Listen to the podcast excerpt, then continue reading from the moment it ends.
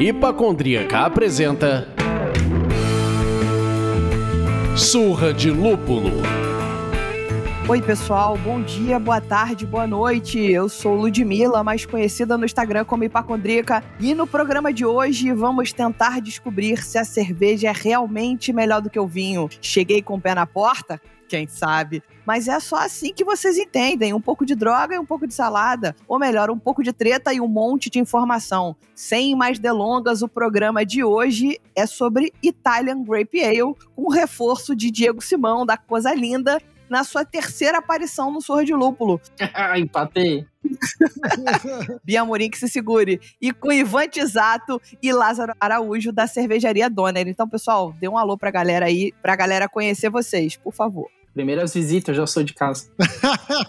então, galera, beleza? Meu nome é Lázaro, sou sócio e cervejeiro da Cervejaria Donner, Caxias do Sul. Meu nome é Ivan Tisato, sou sócio da Cervejaria Donner, sou enólogo e trabalhamos juntos aí, eu e o Lázaro, na formulação das receitas. Muito bom, bem-vindo a todos vocês três. Eu sou o Leandro, mas podem me chamar hoje do conselheire das cervejas fico aqui bebendo e aconselhando, fazendo nunca. Gente, a gente bate esse papo tomando uma cerveja e eu queria saber o que, que vocês estão bebendo por aí. Por favor, Ivan, o que, que você está bebendo? Nós estamos bebendo uma Simpoten Chardonnay, é uma Italian Grape Ale feita pelo processo de vinho laranja, né? Ela é, fermenta e macera com as cascas da uva. Uhum. E depois ficou 13 meses em barril de carvalho, que também antes envelhecia vinho Chardonnay. Caraca quanta violência, meu Deus, quanta maldade no coração de um ser humano. Ô, Lud, isso que é pé na porta, entendeu?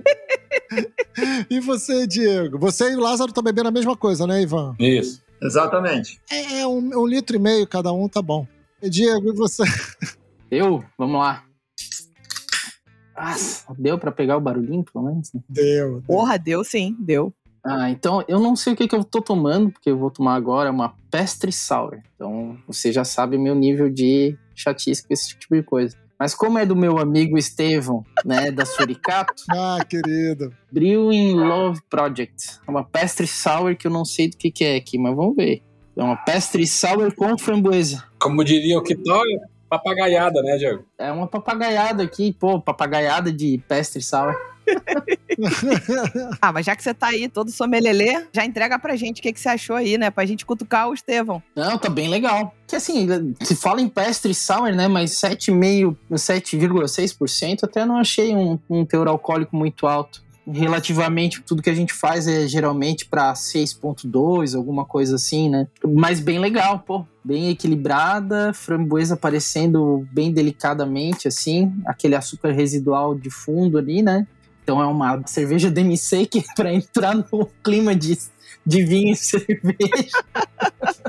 Tá certo, muito bom. Ô Lud, você percebeu que ele entregou uma pauta do Abraçagem Forte? Vamos roubar, vamos fazer uma pauta só sobre nomenclatura. Pois é, gente, esse negócio de podcast cervejeiro agora que tem um monte, é um furando o olho do outro. Mas a gente é amigo. Ah, mas poderia se dizer que a própria discussão que tá indo pro Braçagem Forte é uma discussão que surgiu depois daquele podcast, o que é Sour, né? Eu acho que é uma discussão que é tipo não pela questão do sour de forma limitada, né, não do de isolado, né, mas é a questão da gente criticar os, né, os guias de estilos existentes e a gente começar a avaliar isso de uma forma crítica, né? Você é um criador de tendências, meu querido, Tainha, que tá inclusive assim com esse nominho hoje aqui na gravação. Você é um criador de tendências. É. Eu sou um criador de treta, é diferente. Isso que eu ia falar agora, não é tendência, é tretência que você é. Lud, o que que nós estamos bebendo? Bom, nós estamos bebendo para aprender o que, que é uma Italian Grape Ale, pelo visto com as melhores pessoas. A gente está com a Leopoldina, a Italian Grape Ale deles, que diz aqui no rótulo: cerveja forte clara com chardonnay. Gostei dessa parada, hein, cara? Eu gostei muito. 8,5 de álcool. E aí, pra gente não perder o costume, eu vou chamar, por favor, Concierge das cervejas. Você gostou da cerveja que estamos partilhando aqui nessa gravação icônica de Ano Novo? Tomando essa cerveja que fez PUC? Você gostou da Elixir que eu pude proporcionar ao senhor, meu senhor. Minha amiga, só posso te agradecer, porque é mais uma coisa que você proporciona. Fico, foi muito boa, gostei, gostei mesmo. É outra pegada, né? É, é outro brinquedo. Curti muito. Cheirosa. É isso aí, meu povo.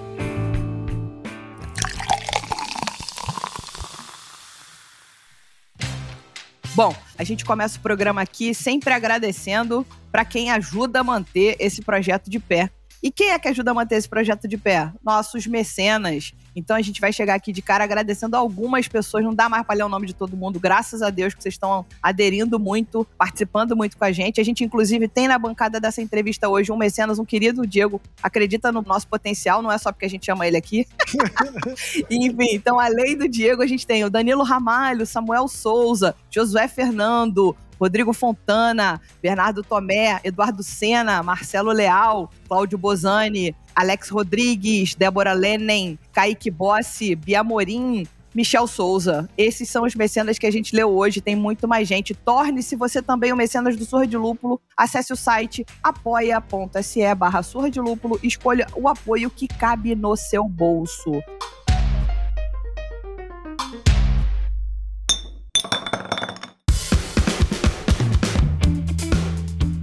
Então vamos lá, vamos lá, gente. Eu acho que para a gente começar esse programa é importante a gente entender a história. Da onde que veio, da onde que nasceu a Italian Grape Ales? Começou na Bélgica? Conta um pouco dessa história aí pra gente, por favor, Ivan e Lázaro.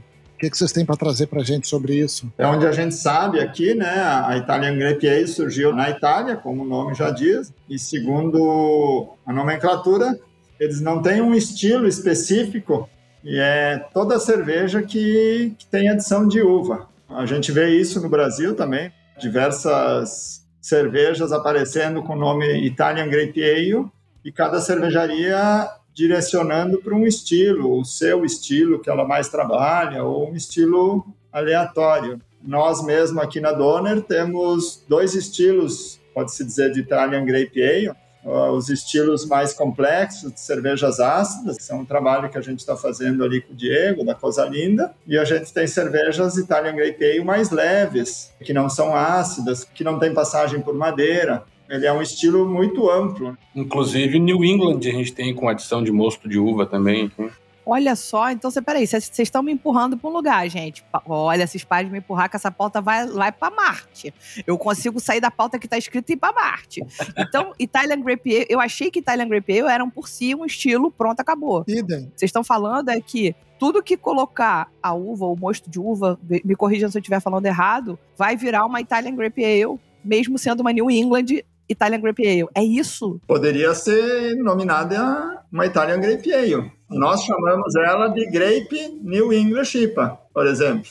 Mas ela tem adição de mosto e tal, né? Entendi. Só para contextualizar aqui um pouquinho mais sobre a questão da origem da cerveja Italian Grape Ale. Claro que a, a, discussão sobre a origem e as primeiras cervejas com uva vai sempre ser um debate histórico muito confuso, porque tu não tens um, um registro primário da onde apareceu e do que, que era o estilo básico disso. Por muitas vezes se cita que ainda na década de 70, a Cantilhão começou a trabalhar algumas cervejas deles, Gueuses, né, com uva. E a partir desse começo de uso na Gueuse com uva, mas usando ela não como uma fruit beer, mas também olhando para um processo que lembrasse uma vinificação, isso inspirou muito a comunidade italiana de cerveja artesanal a buscar o uso intensivo de uva também na produção dessas cervejas. E daí a gente tem a, ah, algumas definições que são conflitantes do que, que é uma Italian Grape Ale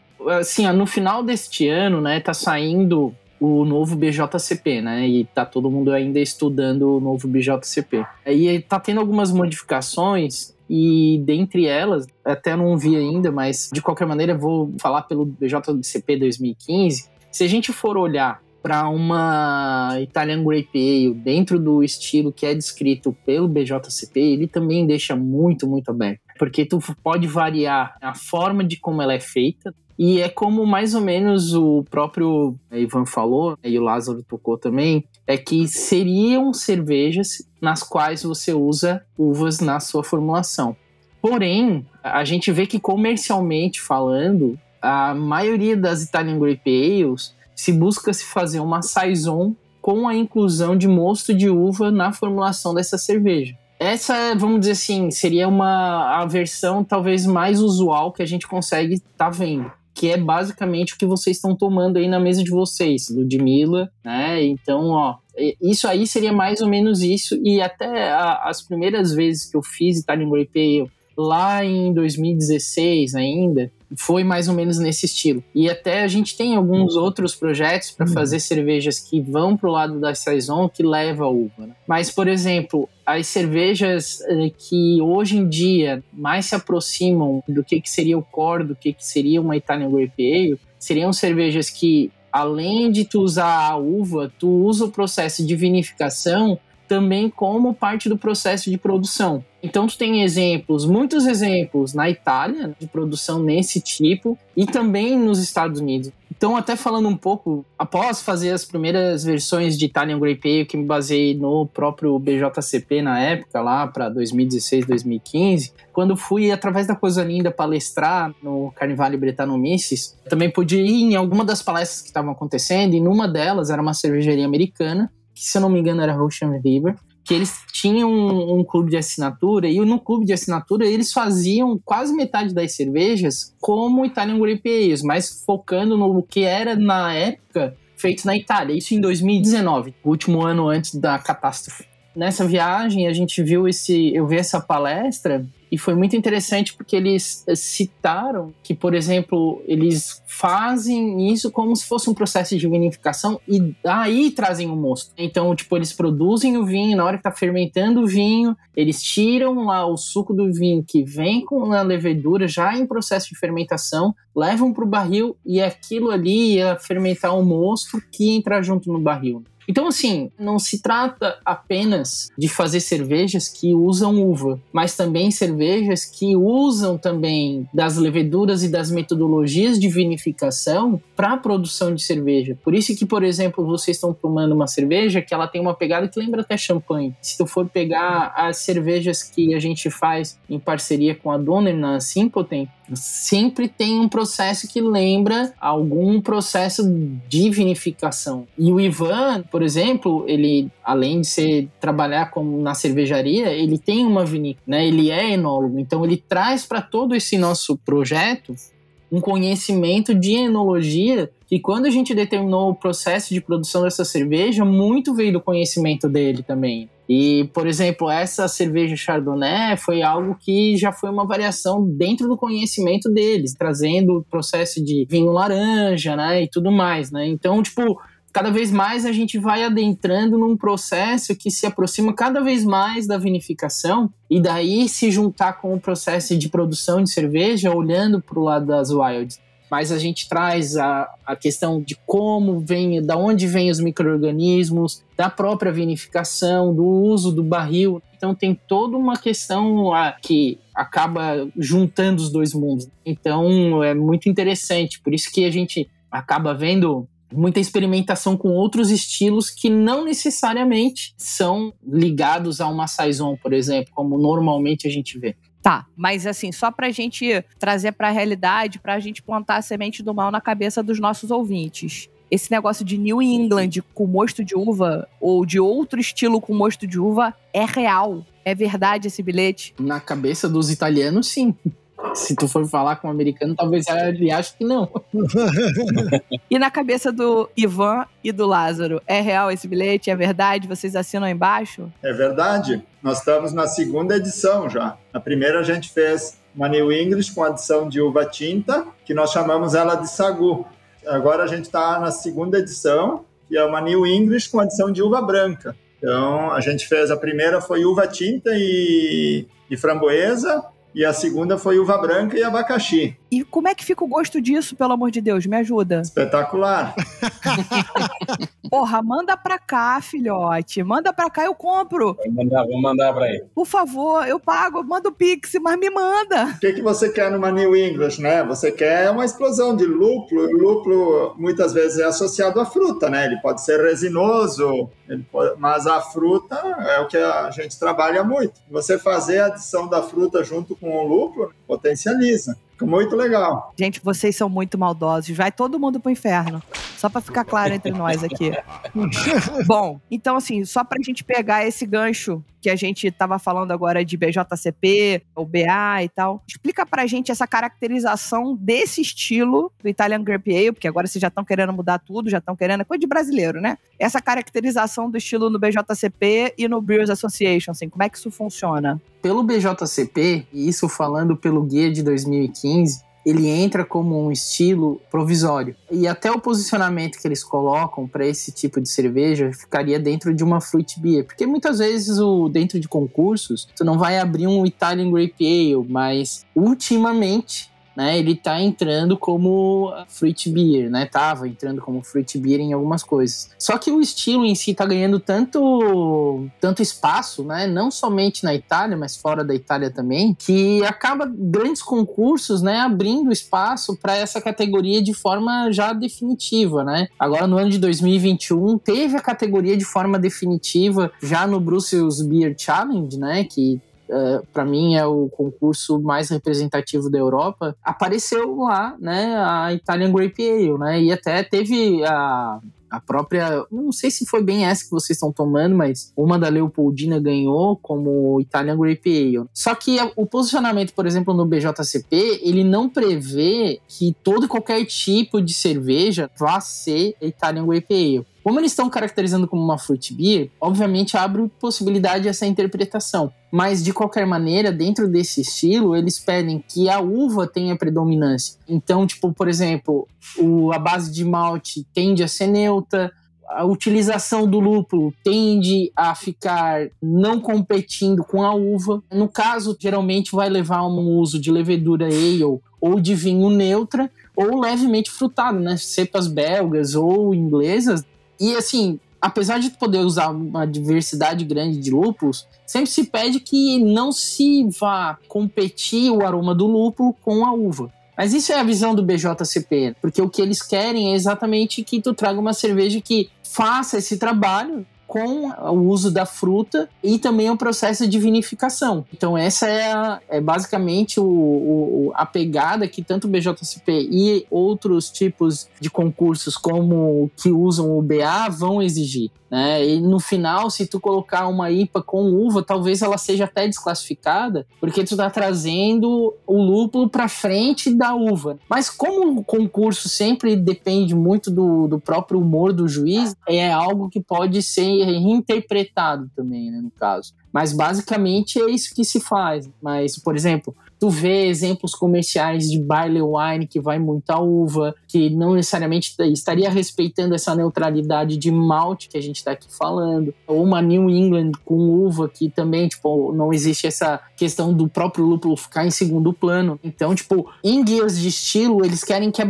predominância dos aromas e sabores venham da uva. E que isso se aproxime cada vez mais de projetos de vinificação. Entendi. Vocês querem completar, Ivan e Lázaro? Acho que é, o Diego colocou aí bem. O ponto alto é a uva. Então a gente até colocou, a gente tem brincado bastante com frutas, não só uva aqui na Donner, né, outras frutas, mas quando tu entra com uma, que nem a gente tem ali, uma New English, é lá o lúpulo é em primeiro plano e a, a uva vem como complexidade. Eu acho que a, a Italian Grape Ale mesmo é aquilo ali, é a uva em primeiro plano, as técnicas de vinificação, trazendo essas questões. Vou tirar uma dúvida que não tem nada a ver com papo e tudo a ver com papo ao mesmo tempo, porque eu sou dessas. Uma New England, que eu tô encucada com essa parada, tá? Eu vou sonhar com isso hoje.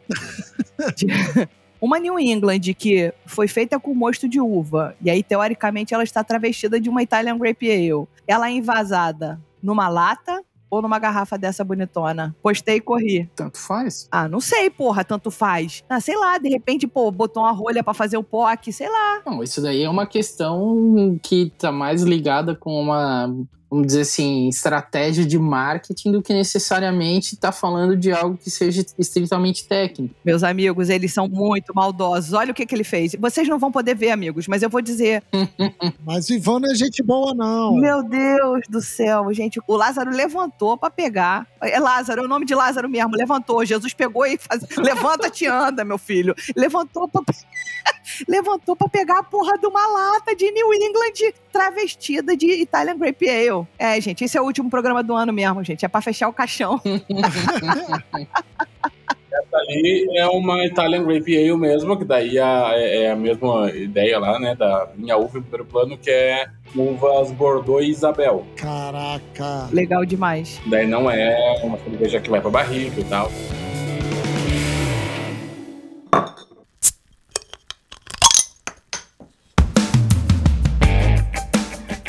Cara, eu queria pegar esse gancho. Eu tenho outras perguntas pra fazer, eu tô fascinado, mas eu vou tentar seguir um pouco a pauta e vou pegar esse gancho que você levantou um gancho muito bom, Lázaro. Eu- a gente quer saber quais uvas se usam na Italian Grape Ale e qual que funciona melhor pra cada estilo, entendeu? Nossa, tu tá querendo. Aí o Diego falou assim: vocês têm tempo? Porque senta que lá vem a história. Eu tô querendo. Esse rótulo de melhor ou pior, para mim o melhor é o que tu gosta. Boa. Saiu bem. Então, qual é a melhor uva para fazer uma Italian Grape Ale? Eu acho que não tem a melhor ou a pior uva. Existem uvas que se adaptam melhor a uma proposta ou a outra. Então, a gente faz, no caso dessa a Dionísio, né? A Dionísio é uma Italian Grape Ale, com uma base saison, uma cerveja leve e tal, bem frutada. Então, a gente usa uma uva americana, Bordeaux Isabel, que retrata toda essa parte frutada. Ela traz um aroma doce da fruta, Uhum. a cerveja é seca, mas você toma ela, ela te dá a impressão de ser levemente adocicada, pela característica da uva. A gente faz a, a linha Simpotem, por exemplo, né, que é uma cerveja ácida complexa, com uvas vitiviníferas. Usa Merlot, Chardonnay, Cabernet. São uvas que não retratam esse frutado. Ela traz mais complexidade para a cerveja. Eu acho que tem a fruta que se adequa melhor à tua proposta. Não que uma fruta seja melhor que a outra. Maravilhoso. Você é enólogo, não é isso? Isso, sou enólogo. É, tá, tá trabalhado na maldade do vinho. E aí você falou dessas diferenças da. Essa uva que você falou, a primeira, que é a Santa Isabel? Bordeaux e Isabel. A gente faz um blend de duas uvas. Bordeaux e Isabel. Ok. Essas uvas, elas são uvas. ah, Porque as outras que você falou, Merlot, vitiviníferas. Palavra bonita. Se eu tivesse um filho agora. Vitivinífero, vem cá. Não, nada a ver, irmão. Mas enfim, as vitiviníferas, elas são uvas consideradas de mais. A palavra não é qualidade, mas é a que me vem à cabeça agora. Ou tidas como de mais qualidade, e a outra, Bordeaux e a Isabel, elas são menos de, tipo, sei lá, vinhos de segunda linha. Me ajuda a entender isso, já que você é enólogo. Isso. As variedades vitiviníferas, né, são variedades de origem europeia e elas têm um conceito mais elevado no mercado, como mais nobres. E as variedades híbridas ou americanas, no caso a Bordeaux e a Isabel são variedades de origem americana, né, de, região de Nova York e tal, eh, são variedades consideradas mais uvas de de mesa para vinhos mais populares, para produção de sucos, são muito aptas para suco, porque elas têm essa característica mais frutada, o aroma do sabor da uva, da fruta, transfere isso para o teu vinho, para o teu mosto, para a tua cerveja, diferente de uma variedade europeia que, exceto algumas variedades italianas e tal, como moscato, que traz a característica da uva para o teu produto, as outras todas você não sente sabor, cheiro de uva num vinho chardonnay, num vinho cabernet, por exemplo. Entendi. Todo sentido. Posso levantar uma treta então agora? Eu tava esperando só o. Eita. Ah, Ah, eu já ia também, Diego. Mas vai lá, vai lá, vai lá que tu é treteiro, vai lá. Já avisei que vai dar merda isso. Deixa eu abrir aqui uma discussão muito séria e é extremamente pertinente de acordo com a pergunta que foi feita. É, eu acho que o Ivan já deixou claro que o existe o melhor ou pior é uma questão apenas de gosto.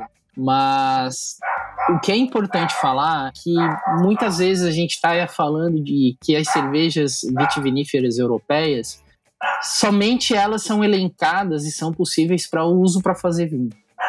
Tá? Mas isso é uma questão de um padrão e um condicionamento de acordo com a nossa colonização europeia que leva a gente a crer que isso é para ser assim. E eu vejo pelo lado que quando a gente está fazendo cervejas que usam uvas locais e a gente está procurando fazer cervejas que têm terroir, principalmente essas cervejas do, do grupo da Simpotem e de uma próxima marca que a gente vai acabar lançando em conjunto com o Zarinda e Done, que é trazer o terroir local e o, o terroir local tem que trazer também as uvas que são produzidas localmente e elas são possíveis sim de produzir é, vinhos, talvez não vinhos que são daqueles modelos europeus, mas são modelos que a gente pode traduzir, porque a gente pode pegar e fazer petinaz, a gente pode fazer surlis com uva Isabel, Lorena, que vão ficar simplesmente sensacionais. Então existe aqui um preconceito cultural contra as uvas de a, a origem americana e que são ditas de mesa que vão acabar levando a um não uso delas e é terrivelmente isso contra vários aspectos delas serem sustentáveis porque produzir no Brasil elas estão mais adaptadas a esse tipo de clima de sol. Então tu vai ter uma produção muito boa delas aqui.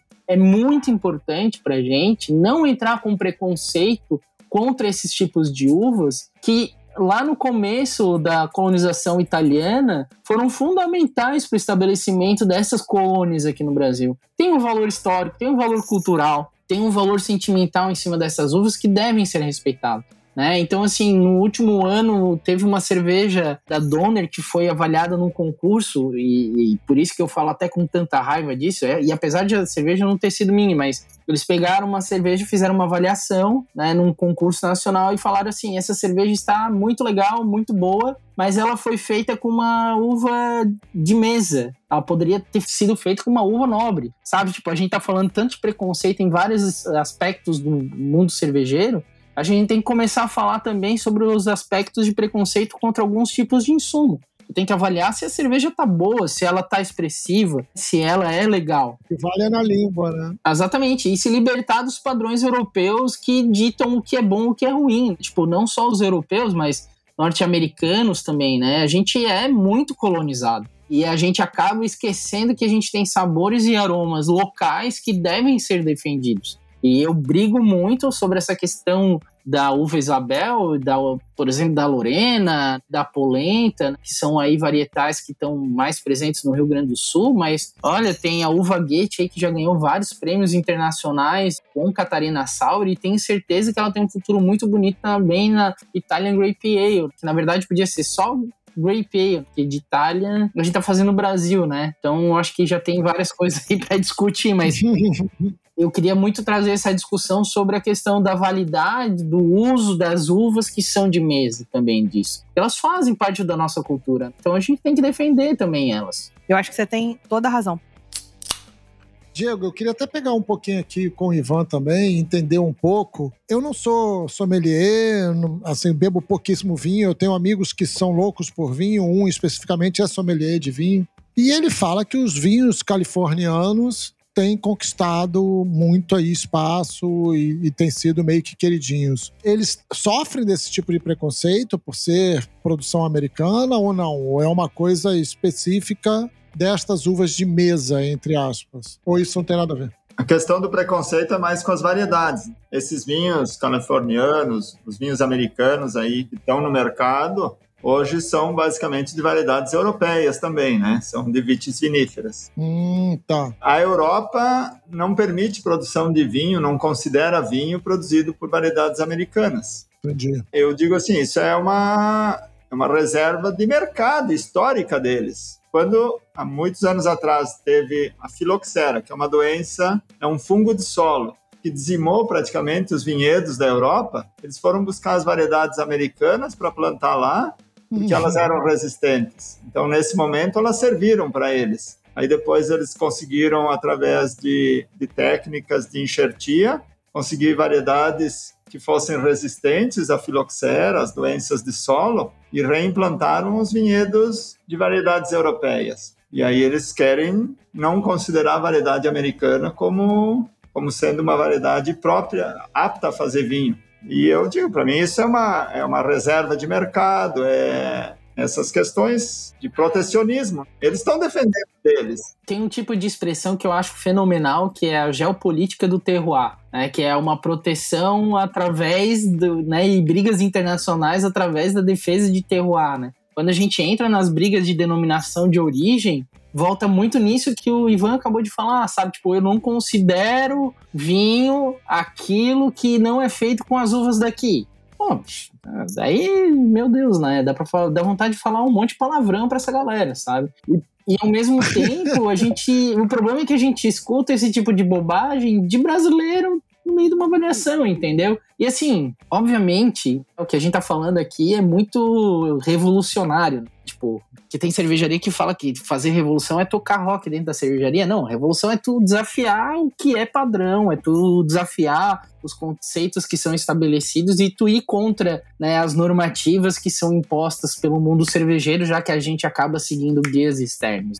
E isso é um pouco da discussão que acontece quanto ao uso desse tipo de uva também. Então, por exemplo, conceito que a gente vai trazer na marca que a gente vai lançar em conjunto, a nossa cerveja mais nobre vai ser uma cerveja feita com uvas de mesa que são americanas. E isso aí é um desafio pra gente, sabe? Por que, que a gente tá fazendo isso? Porque é importante a gente defender o que é nosso assim como eles fazem com o que é deles. Perfeito. Eu acho que você tem razão. É, é uma situação que a gente. Eu acho maravilhoso quando você fala que a gente segue aceitando essa cangalha da colonização. A gente segue topando se manter dentro da casinha para respeitar uma coisa que não tem nada a ver com a gente. A gente tem que fazer do nosso lado aqui aquilo que é melhor pra gente e pronto.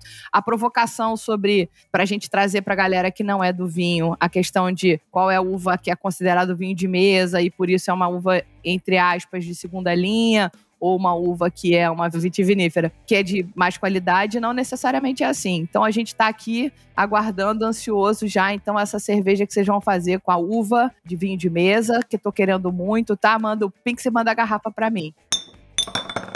Seguindo aqui o nosso caminho. A gente queria saber com vocês, você já deu essa entregada aqui agora, Diego, quais são os projetos de Thailand Grape Ale no Brasil? Não só os que você tão, vocês estão realizando por aí, mas, sei lá, outros parceiros ou outras cervejarias irmãs que estão fazendo projetos parecidos e que vocês sabem. Eu acho que é legal a gente dar esse, esse holofote, essa luz pra galera, né? Então, entrega esse serviço, por favor. Eu vou falar só de um projeto em específico, que é uma cervejaria que ainda não está pronta, eles estão para ser lançados, eu acho que provavelmente no ano no próximo ano eles devem estar tá terminando todo o processo do mapa, mas eu tenho acompanhado o desenvolvimento de algumas cervejas deles, que é um projeto que é em São Paulo, que é um pessoal que trabalha com agrofloresta e eles estão trabalhando mais ou menos ali, se eu não me engano, tá? Eu até peço desculpa pro pessoal da Braçaria Curupira se eu estiver falando errado, mas eles estão ali numa serra no meio de São Paulo e eles estão fazendo Italian Grape Ales com uvas de mesa. E eu vou dizer para vocês, eu tomei uma, um protótipo dessa cerveja deles, uma Italian Grape Ale com Lorena, que talvez tenha sido a melhor cerveja que eu tomei esse ano. Era uma Wild Ale Opa. com uva de mesa, que eu, eu fiquei apaixonado na cerveja. É linda, assim. Mas, obviamente, né, a gente deve citar que tem a maioria dos projetos, eles estão lá no Rio Grande do Sul, né? Para não deixar de citar, tem... Porque, assim, geralmente as cervejarias, elas não são dedicadas a esse tipo de produção somente, né? É tipo uma linha de cervejas que é feita dentro da cervejaria, né? E tem essa cervejaria Braçaria Curupira, tem alguma coisa que eu vi que foi feita aí em Santa Catarina, mas eu vou pedir para o Ivan citar os projetos que tem ali no Rio Grande do Sul, além dos projetos da Donner e da Simpoten, né, que é a, colaborativa nossa. No Rio Grande do Sul, que a gente tem maior destaque aí com produção de Italian Grape Ales, é a Leopoldina, que também é, é, do grupo Valduga, né? Então eles vêm com esse histórico de vinícola todo. E tem a Alembir ali de Flores da Cunha, que também tá, é uma cervejaria que surgiu de um, dentro de uma vinícola, né? Igual da Donner aqui. Então, esses são os projetos aqui que a gente vê com maior. Principais, né? Principais que tem apresentado Italian Grape Ale. Basicamente, são vinícolas associadas com cervejarias. É, até eu acho que era bom, até a gente pode até classificar em dois tipos de projetos. Aqueles projetos que estão dentro de vinícolas, e que tem acesso à produção de uva. E, por exemplo, esse projeto nosso com a Donner, que vai surgir no próximo ano, que é, a gente não vou adiantar que o nome da, da cervejaria, mas vai ser ali por fevereiro. Desde o ano passado a gente já tem esse projeto em andamento com a Donner, né? Porque vai ser um joint venture da Donner e coisa linda. E é muito legal porque acontece dentro da vinícola Dionísios, né? Que talvez seja o ator mais importante, que o Ivan é um dos atores mais importantes também nesse projeto, por ser o enólogo. E teve, por exemplo, a gente selecionou uma parte de um parreiral de uva Isabel tá cuidando dele de uma forma diferente para ser colhido, para ser usado na cerveja. Então tu vê, a gente já tá partindo de um processo agora, onde a gente tá indo no parreiral fazer uma poda específica para que aquela uva tenha um cuidado especial para chegar de uma certa forma para fazer a cerveja.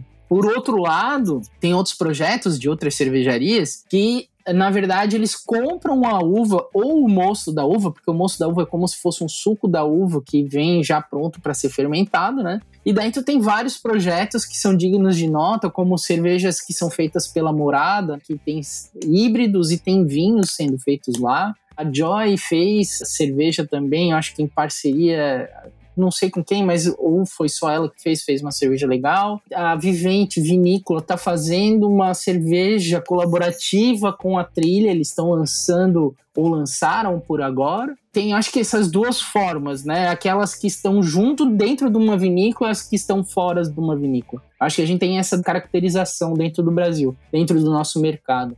E no caso desse projeto que a gente está fazendo, vai ser uma marca específica que só vai trabalhar com Italian Grape Ales. E é muito legal, porque daí a gente pode fazer esse tipo de projeto, né?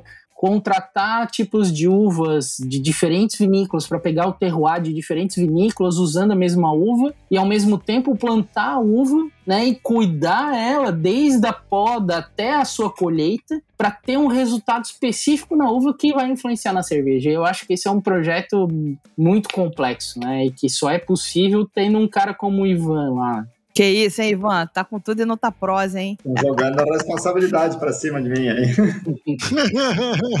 Eu acho maravilhoso, sensacional. Acho que vocês trouxeram pra gente aqui um, um, mundo novo de uma situação que a gente não fazia ideia e que tá efervescendo. Por isso que eu sempre acho legal pedir para saber quem são os projetos que estão fazendo, porque estamos no Rio de Janeiro e aí essa informação não chega aqui. O Surra de Lúpulo, graças a Deus, é ouvido em todos os cantos desse Brasil. Inclusive na Bahia tivemos lá e foi maravilhoso. Imagina o pessoal da Bahia saber que tá rolando Italian Grape Ale no Rio Grande do Sul. Olha que bacana isso, né? A gente poder distribuir esse tipo de conhecimento. Então, queria agradecer mais uma vez ao Diego, ao Ivan, ao Lázaro por essa presença sensacional nesse programa, que é o nosso programa de final de ano, gente.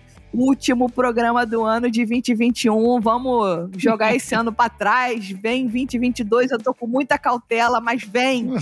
vem, vem para mim. Da última vez que você pediu, foi, foi esquisito. o resultado foi 2021. a gente tem que continuar tentando, meus amigos. A gente tem que continuar tentando.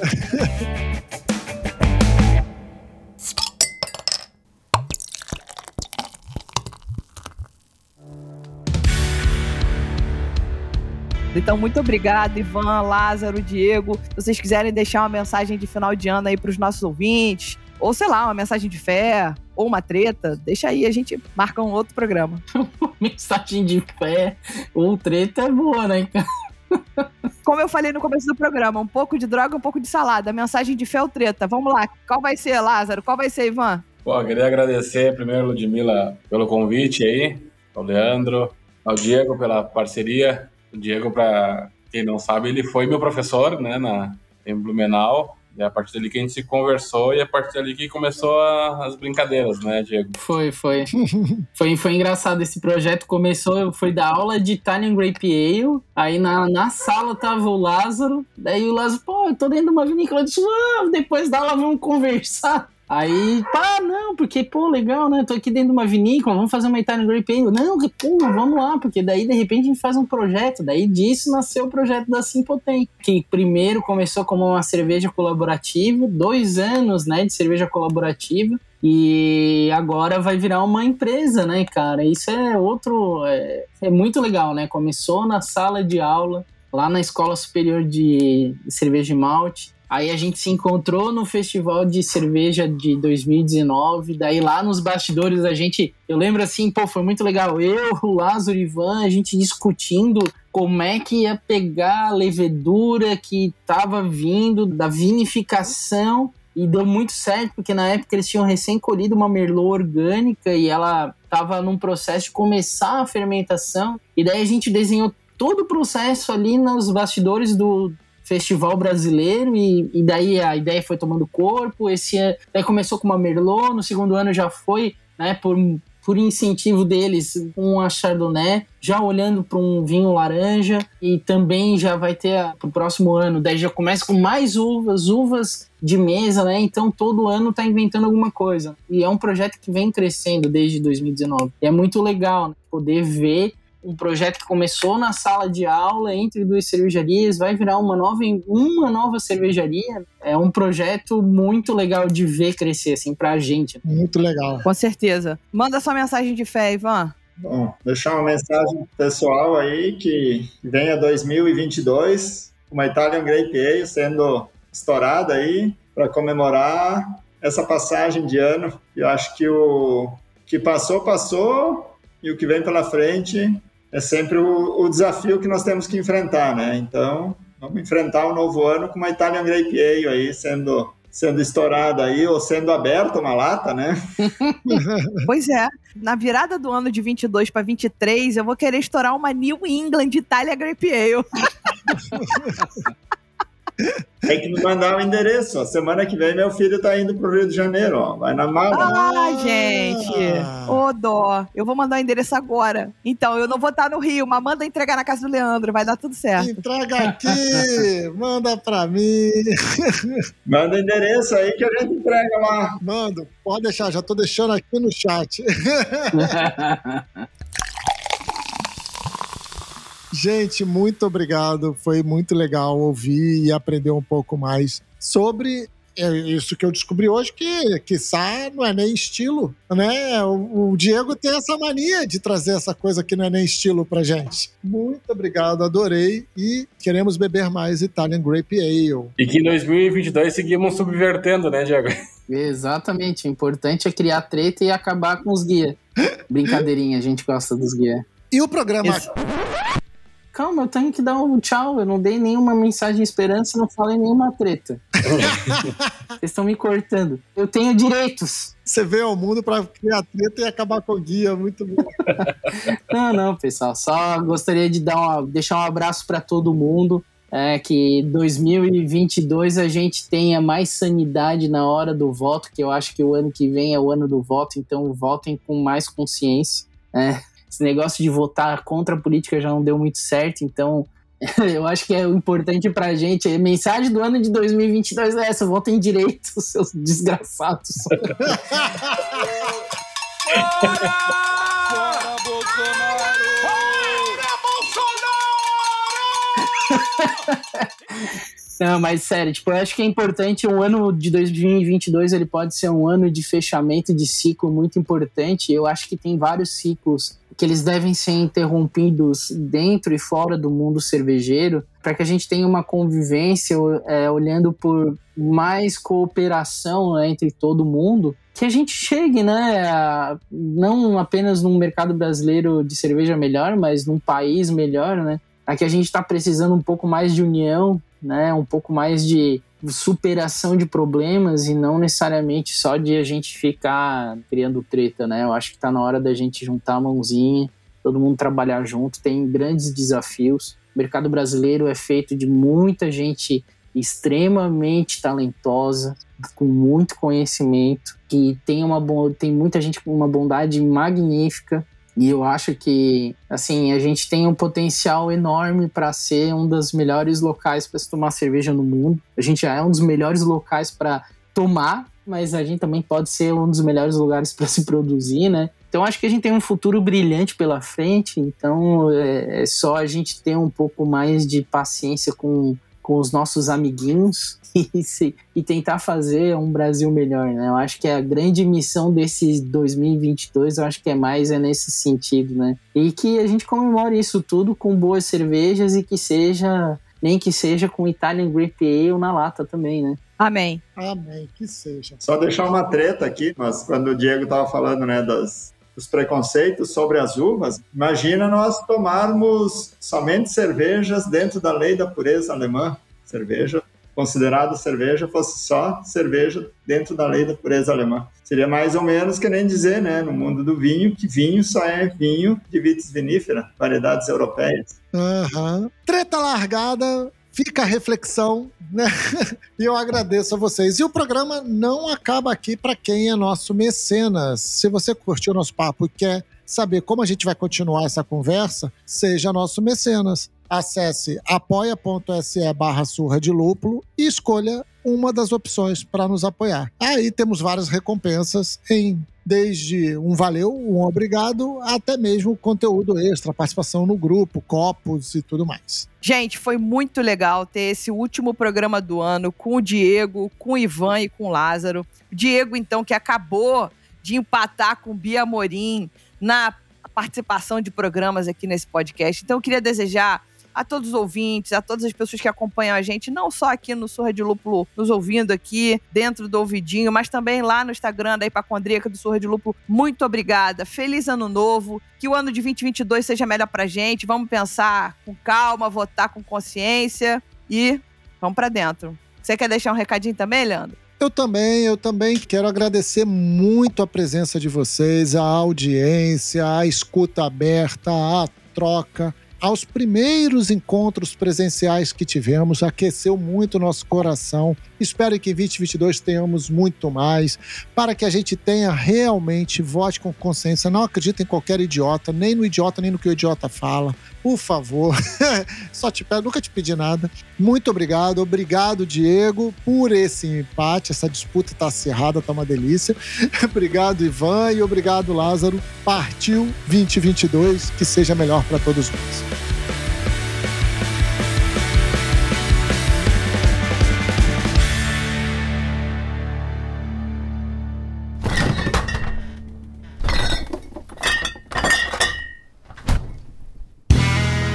Este podcast foi editado por Play Áudios.